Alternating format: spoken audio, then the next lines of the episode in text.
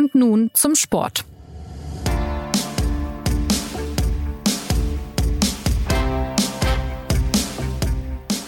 Herzlich willkommen zur neuen Folge des SZ Sport Podcasts. Seit bald einer Woche laufen die Olympischen Spiele von Tokio und sie werden ganz unabhängig von dem, was noch passiert, als ungewöhnliche Spiele in die Ringe-Historie eingehen.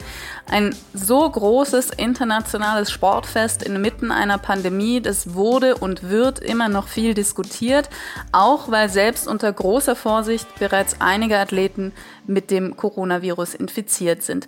Und weil eben einfach nicht auszublenden ist, dass die Welt sich in einer Ausnahmesituation befindet.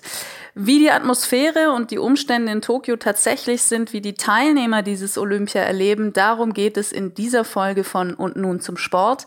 Mein Name ist Anna Dreher und ich freue mich, dass uns aus Japan SZ-Sportchef Claudio Cartonio und Olympiareporter Volker Kreise zugeschaltet sind. Hallo Claudio. Hallo Anna. Und hallo Volker. Hallo Anna. Beziehungsweise, wie müssten wir ähm, eigentlich sagen? Konnichiwa? Oder wie sagt man? Ja, so sagt man, glaube ich. Hört sich gut an, ja. gut, dann sagen wir Konnichiwa.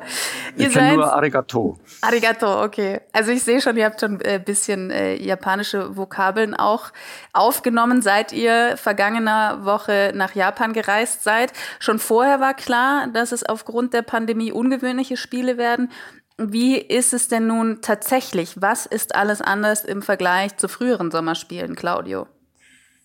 Tja, es ist sehr vieles. Äh, wo soll man da anfangen? Ähm, es begann eigentlich schon vorher, dass wir ähm, über Wochen und Monate äh, damit beschäftigt waren, nicht nur ähm, uns zu fragen, ob diese Spieler nicht vielleicht doch noch kurzfristig abgesagt werden, sondern all den Anforderungen gerecht zu werden, die die Organisatoren, vor allem die japanische Regierung, an uns gestellt haben. Fast täglich kamen neue ähm, Excel-Dateien, die man ausfüllen musste mit Passnummern.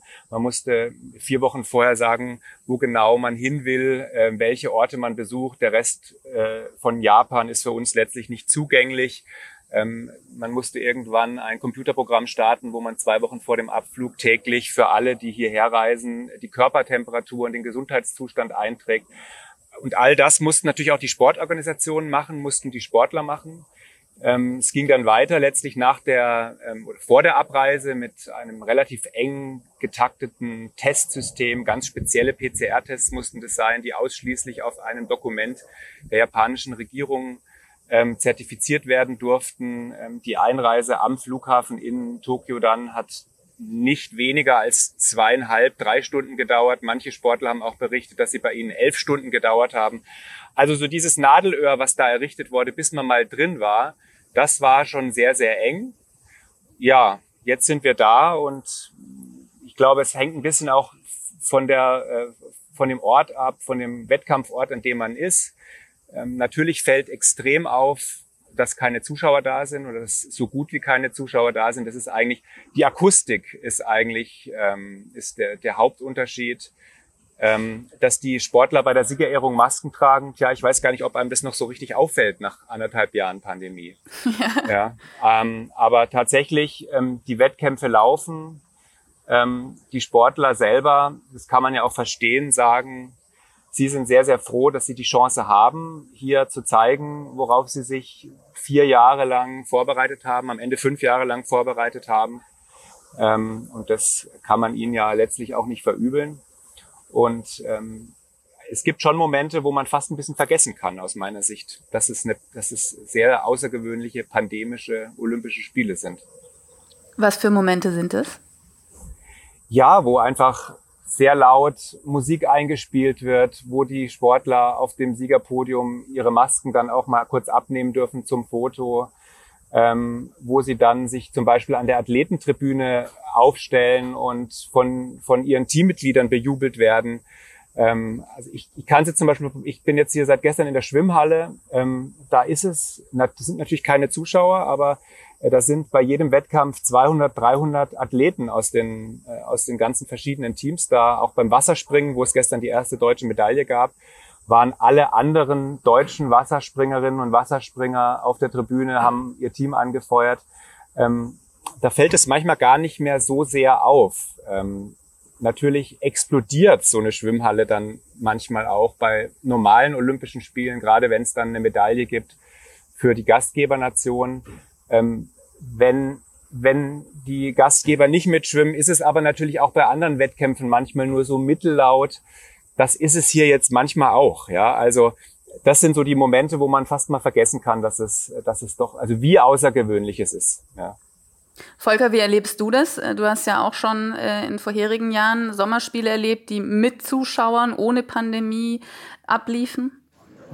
Naja, also äh, ich habe ja den, äh, den großen, großen Vorteil hier, dass ich Sportarten betreue, die so, sowieso nicht so zuschaueraffin sind. Ja? Und ähm, bis auf das Turnen, äh, wo es natürlich auch ein Riesenunterschied ist als äh, äh, zu, den, zu den früheren Jahren, bis auf das Turnen ist es tatsächlich so, dass du zum Beispiel beim Rudern da draußen, da, das, ist, das sind halt äh, im Fernsehen und auch dann in den Medien äh, Riesenereignisse, wenn der Ruderachter ähm, äh, wenn, wenn, der, wenn, der, wenn der antritt, aber tatsächlich ist hier äh, relativ wenig los. Und äh, wenn jetzt gerade nicht eine Rudernation wie zum Beispiel in London die Briten äh, mit dabei sind, dann äh, sind die Tribünen auch relativ überschaubar besetzt. Und insofern äh, vermisst man das beim, beim, beim Rudern, auch beim Fechten, auch beim, äh, ja, bei anderen Sportarten jetzt gar nicht so sehr.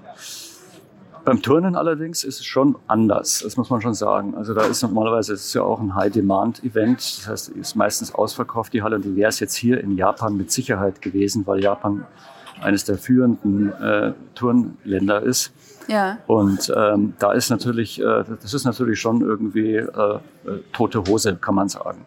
Auf der anderen Seite fängt man an, so auch als Reporter, so das Beste draus zu machen. Also es ist ja, dann irgendwann gewöhnt man sich auch an den Zustand und tatsächlich, wenn man dann tatsächlich so mit dem Wettkampf mitgeht, gerade beim Turnen ist es ja so, dass der über, über Stunden geht und ähm, von einem Gerät zum anderen gezogen wird und dass man dann halt tatsächlich auch anfängt, so dann zu rechnen, was braucht er jetzt, äh, was weiß ich, was braucht jetzt die Ellie Seitz am Stufenbarren, damit sie noch ins Teamfinale, ins, ins, ins Mehrkampffinale einziehen kann und äh, man äh, identifiziert sich dann so ein bisschen mit dem Wettkampf und da vergisst man die, die fehlenden Zuschauer. Im Übrigen gibt es auch bei normalem äh, Turn äh, Gedöns, wenn, wenn alle Zuschauer da sind, auch so Aspekte, die einem so ein bisschen auf die Nerven gehen, die jetzt, die jetzt nicht sind. Also die machen zum Beispiel beim Turnen heißt es, ist, ist ein ganz alter Sport und ähm, aus alter Tradition äh, heißt es dann immer, wenn, wenn die äh, Geräte gewechselt werden, heißt ja. es dann immer, Gymnasts go to the next apparatus. Und wenn dann die, die, die Turner dann äh, sich in Bewegung setzen, tatsächlich auch so in einer Reihe hintereinander, dann wird so, ein, so, ein, so, ein, so eine ja, moderne Marschmusik eingespielt. Es hat immer der Erkennungsjingle, der natürlich bei jeder WM anders ist.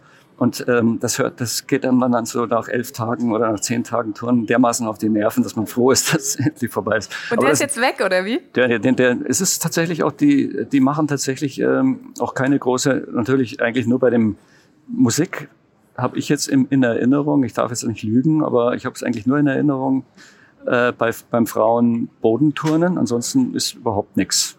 Und es ist tatsächlich ähm, natürlich sehr still. Hilft es den Sportlern? Also wir sehen es ja eher negativ, aber sagen manche Sportler vielleicht auch ähm, eigentlich ganz gut, weil wir uns dann noch besser konzentrieren können? Oder fehlt dieser zusätzliche Push, dieses zusätzliche Adrenalin, wenn da so eine Halle voll ist, weil natürlich gerade viele olympische Sportarten äh, sonst ja gar nicht diese Aufmerksamkeit haben? Ja, das ist schon, äh, in dem Fall ist, es, ist die Antwort äh, ein eindeutiges äh, Jein, weil es natürlich auf den Sportler ankommt, also auf sein Naturell. Also einer wie der Hambüchen zum Beispiel damals, der davon gelebt hat, dass er dann hinterher die Fäuste schwingen konnte, wenn's, wenn, wenn, er, wenn er irgendwie eine gelungene Reckübung oder, oder ähnliches gezeigt hat. Er hat richtig, der hat das, das, die Zuschauer richtig gebraucht, glaube ich. Andere, die ein bisschen introvertierter sind und die eigentlich ihre Ruhe haben wollen oder sich konzentrieren wollen, sehen das vermutlich anders und sind vielleicht sogar, haben sogar vielleicht einen Vorteil jetzt. Das stimmt. Ja, bei den Schwimmern ist es ganz sicher genauso. Ähm, da gibt es so die wie heute jetzt zum Beispiel Adam Peaty, der, der Weltrekordhalter aus England, der auch gesagt hat, wir sind als Sportler zu 99,9 Prozent in der Dunkelheit. Man sieht uns nicht. Wir sind in der Trainingshalle Und diese Dunkelheit war jetzt natürlich die letzten 18 Monate noch viel dunkler als, sie so, als sonst. Mhm. Und dieser eine Moment, wo wir dann, wo die Halle explodiert, wo wir dann als Erste anschlagen, wo wir dann auf die Leine sitzen und letztlich unsere Muskeln zeigen und, und, und posen und der Welt zeigen, wie großartig wir sind, für den machen wir es eigentlich, ja. Und natürlich fällt der hier sehr, sehr viel reduzierter aus. Und dann gibt es eben genau auch das Gegenteil. Diejenigen, die auch im Nachhinein immer berichtet, ehrlicherweise sehr oft leider die deutschen Schwimmer, dass sie sagen, diese ganzen, diese ganze Atmosphäre, die hat uns so verunsichert, die hat uns so klein gemacht. Wir, wir wussten eigentlich vorher schon, dass es nichts wird. Ja? Und ähm, das, ähm, das fällt jetzt hier so ein bisschen weg. Der äh, Florian Wellbrock, der, der Doppelweltmeister, ähm, der jetzt im Laufe der Woche noch dran ist, das ist eher der Typ, der die Masse braucht oder der, der zumindest mit ihr umgehen kann, der das genießt, dann am Ende eben auch auf die Leine zu steigen. Ähm, der hat zu uns im Interview vorher gesagt, ähm, naja, ehrlicherweise, wenn ich in Deutschland schwimme, habe ich nie Zuschauer. Da kann, können deutsche, deutsche Meisterschaften, Europameisterschaften, was auch immer sein. Der deutsche Zuschauer geht nicht zum Schwimmen. Ja, der geht zum Fußball. Und insofern ist das etwas, was die jetzt auch nicht aus der Bahn wirft. Die sind es von ganz vielen Wettkämpfen so gewöhnt. Sie sind es von den Highlights wie Olympischen Spielen anders gewöhnt, aber sie kommen gut damit zurecht und letztlich stellt hier keiner in Frage, dass diese Spiele für sie und für die Sportart wichtig sind. Und es gibt zum Beispiel auch gestern, ich war ja da bei, bei der ersten deutschen Medaille, äh, die Lena Henschel und Tina Punzel gewonnen haben, Bronze im Synchronspringen vom 3-Meter-Brett. Die haben sich, weil, weil es aus äh, Corona-Gründen nicht erlaubt ist, dass die Funktionäre den Sportlern die Medaillen umhängen, haben die die auf einem Tablett bekommen und haben sie sich gegenseitig umgehängt und haben danach gesagt, eigentlich war das viel, viel schöner und viel intimer, weil man sich so gegenseitig als Synchronpaar dafür belohnt hat, was man die letzten vier, fünf Jahre miteinander durchlebt und durchlitten hat und sich dann wechselseitig dafür die Medaille umzuhängen, das war für sie irgendwie so ein ganz besonderer Moment.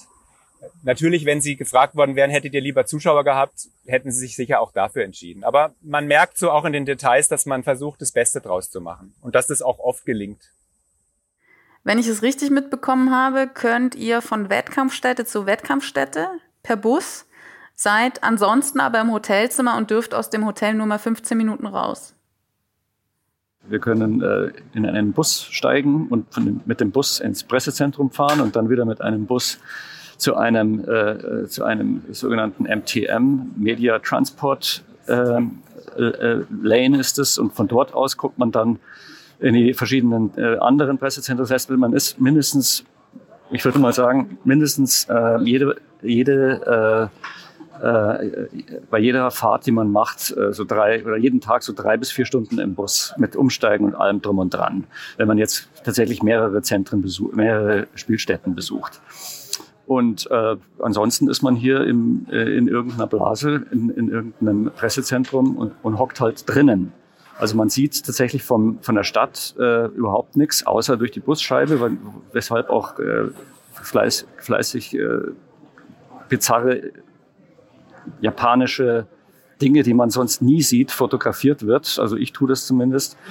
Und, ähm, und, und man halt einfach keine andere Möglichkeit hat. Und es ist aber auch äh, tatsächlich durchaus unterhaltsam. Und äh, so da jetzt Tokio anzuschauen durch die Bus, Busscheibe. Und ähm, ja, gut, und in den Pressezentren, da sitzen wir im Prinzip genauso wie die Schwimmer. In, in ihrer Schwimmhalle sitzen wir dann da im Dunkeln. Also Athleten und Journalisten so nah wie nie, Claudio, was die Umstände angeht. Naja, nee, das stimmt, das, das stimmt jetzt nicht ganz. Also ähm, so, so eingesperrt wie nie, aber trotzdem so getrennt voneinander wie nie ist eigentlich die Wahrheit, ja. Also die, die Regeln gelten für die auch. Die werden hier von den Schwimm, von der Schwimmhalle oder von den anderen Wettkampfstätten ins Olympische Dorf gefahren. Manche in Hotels, weil sie gesagt, es gibt auch manche, die gesagt haben, dieses riesige Olympische Dorf mit mehreren Zehntausend ist uns doch ein bisschen zu heikel, haben sich dann äh, ein offizielles Hotel gebucht und werden dann eben von dort abgeholt. Ähm, aber die, für die gelten die gleichen Regeln, ja. Die dürfen das, ähm, die dürfen das olympische Dorf nur zum Trainieren und zum, für ihre Wettkämpfe verlassen. Und bei den Sportlern ist es sogar so, dass sie, ich glaube, 48 Stunden nach ihrem letzten Wettkampf äh, schon abreisen müssen zum Flughafen und da müssen sie das Land verlassen, bis hin zu solchen Situationen, dass zum Beispiel ähm, die Schwimmerin, die äh, WM-Zweite Sarah Köhler, zwei Tage vor ihrem Verlobten und Freund schwimmt, dem Weltmeister Wellbrock, den ich schon erwähnt habe. Und mir war jetzt nicht klar, äh, ob es, äh, die hat eine Sondergenehmigung jetzt beantragen müssen, damit sie den Wettkampf von ihm anschauen darf, der eben zwei Tage nach seinem stattfindet. Äh, den Regeln zufolge müsste ihrem. sie da im Flugzeug sein. Das will man jetzt zwei Tage nach ihrem, so rum, ja. Da müsste sie eigentlich im Flugzeug sein. Also es ist schon sehr streng. Und das ist, glaube ich, auch wirklich ein sehr, sehr großer Unterschied, weil natürlich haben die Sportler sich auch bei anderen Spielen immer auf ihre Wettkämpfe konzentriert, aber oft waren die natürlich auch schon am zweiten oder am dritten Tag rum. Und dann blieben noch anderthalb sehr, sehr schöne und oft auch sehr intensive Wochen in der Olympiastadt, wo man dann schon auch um die Häuser gezogen ist und, äh, und es einfach mal auch genossen hat, dass jetzt nach vier, nach vier Jahren Training und Enthaltsamkeit einfach, wie auch immer der Wettkampf ausgegangen ist, dass jetzt einfach mal, dass es jetzt rum ist. Und das, das fällt einfach total weg. Und was für die Sportler auch wegfällt, ist wirklich diese, dieses olympische Dorf als Begegnungsstätte, mit all seinen Ritualen. Da sind die ja oft auch rumgezogen und hatten irgendwie ihre Aufkleber dabei, äh, Deutsch, die deutschen Aufkleber und sind dann ins Gespräch gekommen mit den anderen und haben Sticker getauscht und was weiß ich und haben da, haben sich verabredet und haben, haben äh, erstmal innerhalb der eigenen Nation Sportler kennengelernt, die sie überhaupt nicht kannten, aber dann natürlich auch unter den Nationen kam es zu einem Austausch. Das ist jetzt alles, alles nicht möglich. Also da ist, sind die Einschränkungen, glaube ich, schon gravierender als für uns die wir eigentlich auch bei vergangenen Sportereignissen, Volker, meistens zwischen Hotel und Sporthalle gependelt sind und für sehr viel mehr blieb eigentlich eh keine Zeit. Ja. Habt ihr denn den Eindruck, es sind trotzdem alle froh, dass diese Spiele stattfinden? Also die Bedeutung, das haben wir vorhin schon gesagt, von Olympia ist für eine Großzahl der Teilnehmer ja ungebrochen. Ähm, aber es wurde nun mal lange diese Sinnfrage gestellt, ob man das überhaupt bringen kann, so ein sportliches Großereignis, während das äh, Coronavirus noch grassiert. Und äh, unser Japan-Korrespondent Thomas Hahn hat geschrieben, Olympia 2021 ist bisher eine ständige Abfolge von Meldungen, die zeigen, dass das Riesenereignis in der Gesundheitskrise nicht funktioniert? Naja, also ähm, jetzt nochmal auf den Gedanken, ob die Sportler das tatsächlich jetzt ähm, gut finden. Ja, und ähm, abgesehen von all dem, was, äh, was, was, was hier natürlich an Einschränkungen ist, habe ich schon den Eindruck, das hatte, hatten auch etliche Sportler vorher gesagt, dass sie, ganz ehrlich, dass sie in erster Linie natürlich ihre, ihre Medaille und ihre Leistung und, und, und ihre Belohnung für, ihre, für, für ihr Training im, im Kopf haben, im, im, im Ziel haben. Ja. Und, ähm, ja. und dann, äh, dann kommt alles andere. Natürlich ist dann, natürlich ist dann auch die, äh, die Party, die danach folgt oder das Kennenlernen der anderen. Das ist ähm, tatsächlich auch sehr wichtig, aber ich glaube, man sollte das nicht zu sehr überhöhen dieser, ähm, äh, dieses, dieses große Treffen der Jugend, mit, äh, mit dem die Politik ja auch, die Sportpolitik ja auch immer wirbt, dass das irgendwie eine Riesensache für die ist und so weiter und so fort. Das ist sicherlich ein bisschen schon auch der Fall, aber mittlerweile äh, sind die Olympiasportler, wenn es um Olympia geht, da geht es ja dann tatsächlich schon auch darum, dass man ähm, mit einem Erfolg in irgendeiner Form sich positioniert und ähm, auch ein bisschen an die an, ans Marketing und an die, an die, an die äh, Verkaufbarkeit des Ganzen denkt. Also zumindest die, die, die, die die Chance dazu haben. Und die sind halt dann schon knallhart erstmal tatsächlich sowas wie olympische Profis in dem Moment und denken halt an ihren, an, äh, zum einen eben an das, aber natürlich auch an ihren großen Traum, mal eine Medaille zu holen und dass sich das auch mal lohnt. Und, ähm, und dann kommt eben das andere, das habe ich jetzt schon auch von mehreren Sportlern gehört, auch von den Turnern, dass, dass sie da schon tatsächlich so fokussiert sind. Also ich glaube, die große Angst war ja auch, und das, darauf hat sich das, was der Thomas Hahn da geschrieben hat, auch bezogen, glaube ich, ähm, war natürlich, kann, kann man den Japanern als Gastgeber dieses große Ereignis zumuten? Kann man denen zumuten, ähm, Zehntausende ähm, Leute aus der ganzen Welt hier beherbergen zu müssen, mit all den Risiken, die damit verbunden sind. Und ähm, das Gesundheitssystem, obwohl Japan natürlich ein hochentwickeltes, technisiertes Land ist, ist nach allem, was man eben so äh, liest und hört, eben jetzt nicht so wahnsinnig gut. Und die äh, Intensivbettenkapazitäten sind jetzt nicht vergleichbar mit äh, zum Beispiel Deutschland. Und die Impfquote ist auch sehr viel geringer. Ähm, die Bevölkerung ist dafür sehr, sehr alt. Und aus all dem hat sich natürlich schon die Angst gespeist, ähm, welcher, welchen Preis müssen wir dafür am Ende zahlen? Und ehrlicherweise weiß man das einfach noch nicht. Also ähm, es ist ein extrem engmaschiges Testsystem installiert worden, was eben mit den zwei Tests vor Abflug begonnen hat, mit einem Test am Flughafen weiterging. Ähm, wir wurden jetzt die ersten drei Tage dann noch hier getestet, werden jetzt jeden vierten Tag getestet. Ähm, je nachdem, wie viel Kontakt man hat mit Sportlern, wird, werden viele auch jeden Tag getestet. Ähm, und das ist auch nötig, weil bis Stand, Stand Eröffnungsfeier am Freitag letzter Woche waren ungefähr 120 Tests positiv, die irgendwie im Zusammenhang mit Olympia standen. Das waren so, sowohl Athleten, äh, Betreuer als auch ähm, aber also mal Angestellte von Dienstleistern, also zum Beispiel äh, Volunteers oder Aufpasser oder Verkäufer von irgendwelchen äh, Burgern im Pressezentrum, kann alles Mögliche sein, wurde nicht, aus, nicht ganz aufgeschlüsselt. Und die Frage war natürlich dann schon, also die, das ist die ganz zentrale Frage, kriegt man mit diesem Testsystem das gestoppt? Also bringen die Leute das Virus mit ähm, aus dem Ausland, ähm, werden aber entdeckt, bevor sie es im großen Stil weitergeben. Oder verbreitet sich das hier in der Blase und am Ende dann möglicherweise auch jenseits der olympischen Blase, weil diese, diese, diese Teilquarantäne die, der sich jeder unterwirft, also dass man eben nicht äh, in die Stadt geht, dass man keine öffentlichen Verkehrsmittel benutzt, ähm, sondern dass man wirklich sich nur im Hotel und am, am Wettkampfort äh, aufhält, die endet eben nach 14 Tagen. Also wir, auch wir dürfen, wenn wir 14 Tage hier sind, dann mit der U-Bahn fahren, ins Restaurant und in einen Laden gehen. Und da muss man halt mal gucken, wie ist dann eigentlich der Stand? Vielleicht hat man es eingehegt, ähm, hat es eingegrenzt und es hat wirklich funktioniert. Und ähm, am Ende freuen sich dann auch die Japaner, dass sie uns alle sehen in ihrer Stadt. Vielleicht äh, geht es aber so weiter und man ist sich nicht so sicher und das Virus verbreitet sich eben irgendwo unentdeckt weiter. Und dann ähm, ist die Angst und die Sorge groß, dass sich dann am Ende der Spiele das halt dann doch in die japanische Bevölkerung überträgt. Und dann wird man im Nachhinein erst sagen können, war es vertretbar oder war es nicht vertretbar ähm, man ist ein Risiko eingegangen und da kann man schon sagen, dieses Risiko war letztlich allein dadurch, dass es besteht, nicht vertretbar.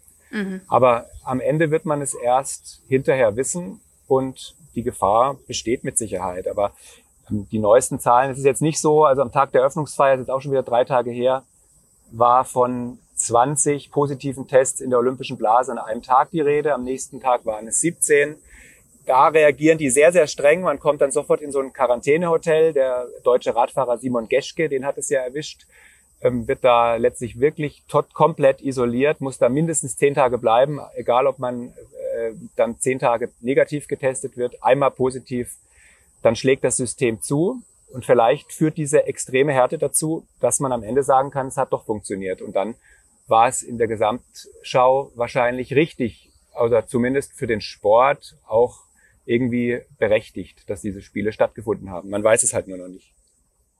Aber wenn wir jetzt von, von der äh, zu Recht skeptischen Sichtweise, die wir jetzt noch haben müssen, äh, angesichts dessen, dass eben auch die Olympiablase nicht sicher war oder sicher ist vor dem Coronavirus, äh, wenn wir da auf die positive ein bisschen mehr gehen, ähm, kann man dann angesichts dessen, was ihr jetzt auch beschrieben habt, wie die Athleten auf diese Spiele gucken, ähm, wie es am Ende vielleicht doch alles positiv ausgehen kann, kann man dann auch den Blick zulassen, den die Organisatoren ja formuliert haben im Vorfeld, dass diese Spiele Hoffnung geben können, Verein, ein Lichtblick sein können, wie es ja eigentlich, wenn man jetzt mal ganz ideell auf Olympia guckt, ja der ursprüngliche Sinn war, Volker?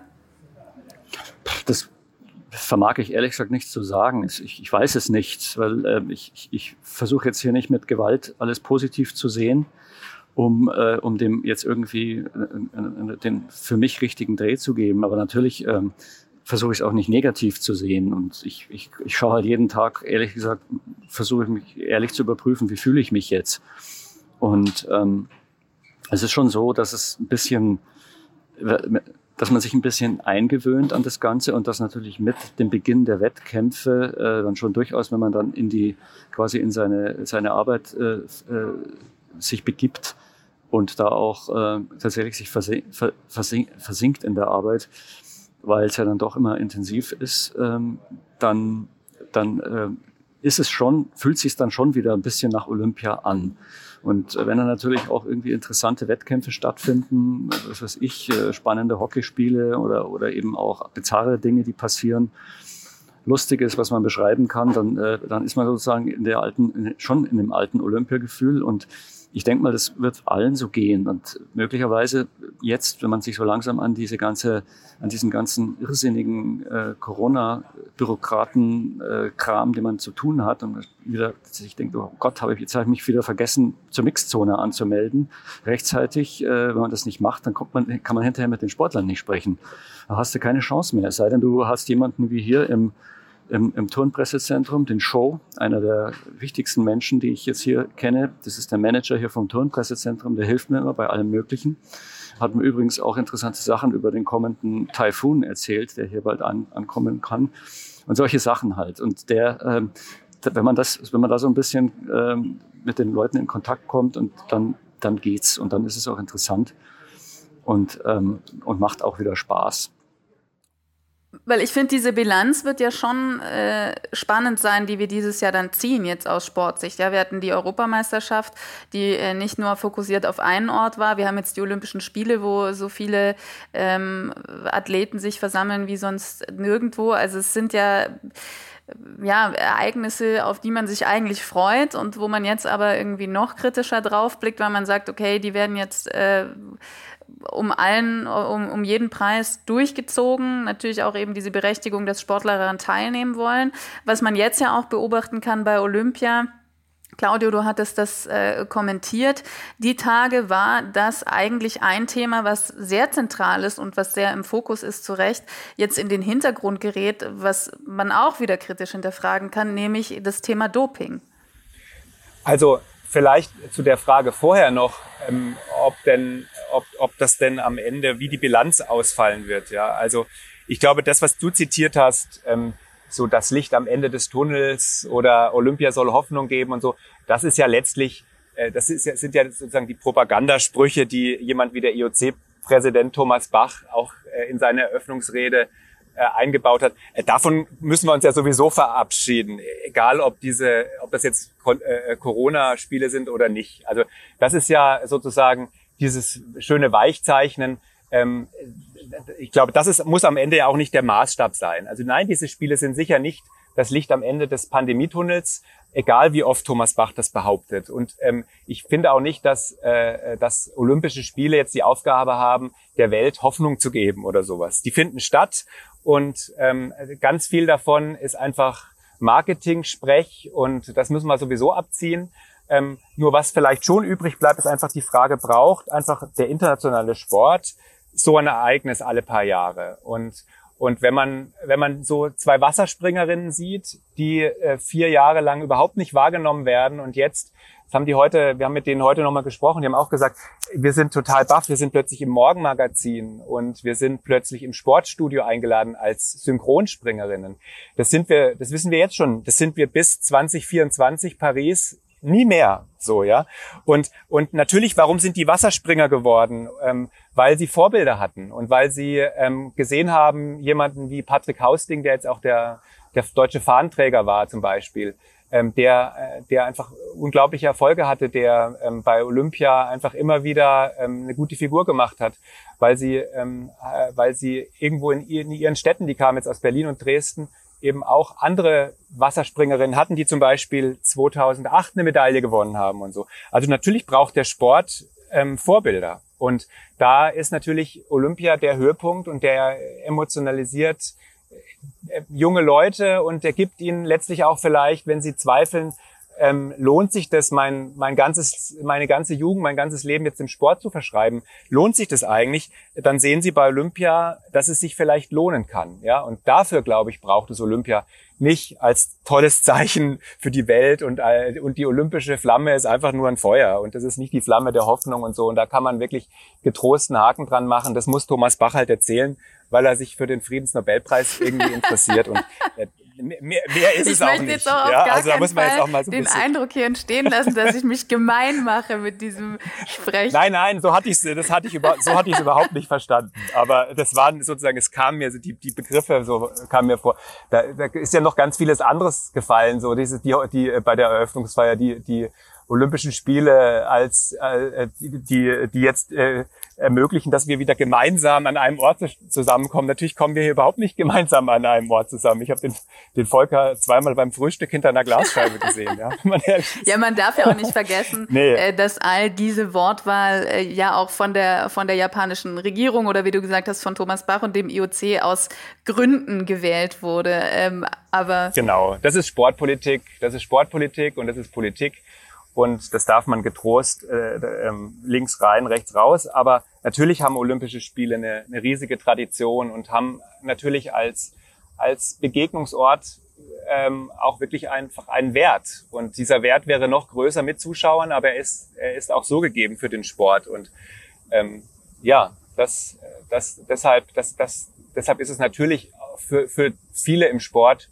schon auch wichtig, dass sie stattfinden auch wenn man am Ende zum Ergebnis kommen kann, es war irgendwo falsch, weil ähm, sie doch irgendwie ein Superspreading-Event wurden und das Menschenleben kosten möglicherweise. Und das kann man dann nicht dadurch aufwiegen, dass man sagt, aber jetzt interessieren sich plötzlich ganz viele Leute ähm, für Wasserspringen. Ne? Das ist, dann ist der Preis zu hoch, aber wir wissen es noch nicht. Die andere Frage, die du gefragt hast, klar überlagert das hier alles. Ja? Also Corona überlagert hier sehr, sehr viel. Alleine die Beschäftigung mit den Formalitäten hat jetzt zum Beispiel in meinem Fall schon verhindert, dass ich mich, bevor ich losgeflogen bin, überhaupt inhaltlich mit meinen Sportarten auseinandersetzen konnte. Ich war ausschließlich damit beschäftigt, irgendwelche Formulare auszufüllen, äh, Testregeln zu verstehen, ähm, äh, Dokumente zu, hochzuladen oder überhaupt erstmal sicherzustellen, äh, dass man die Webseiten überhaupt erreicht, wo man was hochladen muss und so weiter und so weiter. Und genauso ist es auch mit Doping war hier auf der Pressekonferenz der Weltantidoping-Agentur kurz vor der Eröffnung. Da waren 20 Leute und ähm, das war sehr, sehr, sehr schnell erledigt und, und ganz viele Themen, mit denen man sich sonst beschäftigen würde im wirtschaftlichen Bereich, im kulturellen Bereich, im politischen Bereich, weil Olympia ja irgendwie nie nur Sport ist, treten jetzt irgendwie hinter die Frage zurück, wie ist dieses Corona-Olympia? Das ist wohl so, und ist wohl auch nicht zu ändern. Es wird noch viel passieren in den nächsten Tagen, nicht nur, wenn es um Bronze, Silber und Gold geht, so viel wissen wir schon mal. Alles rund um die Olympischen Spiele in Tokio erfahren Sie in der Süddeutschen Zeitung online, digital, gedruckt und natürlich auch hier im Podcast. In einer Woche gibt es die nächste Folge. Für heute sage ich Domo Arigato, vielen Dank. Claudio. Gerne. Vielen Dank, Volker. Danke euch. Danke dir auch. Haltet, haltet gut durch in der olympischen Blase und vielen Dank natürlich auch an alle, die zugehört haben. Sayonara, auf Wiedersehen, eine schöne Woche. Machen Sie es gut.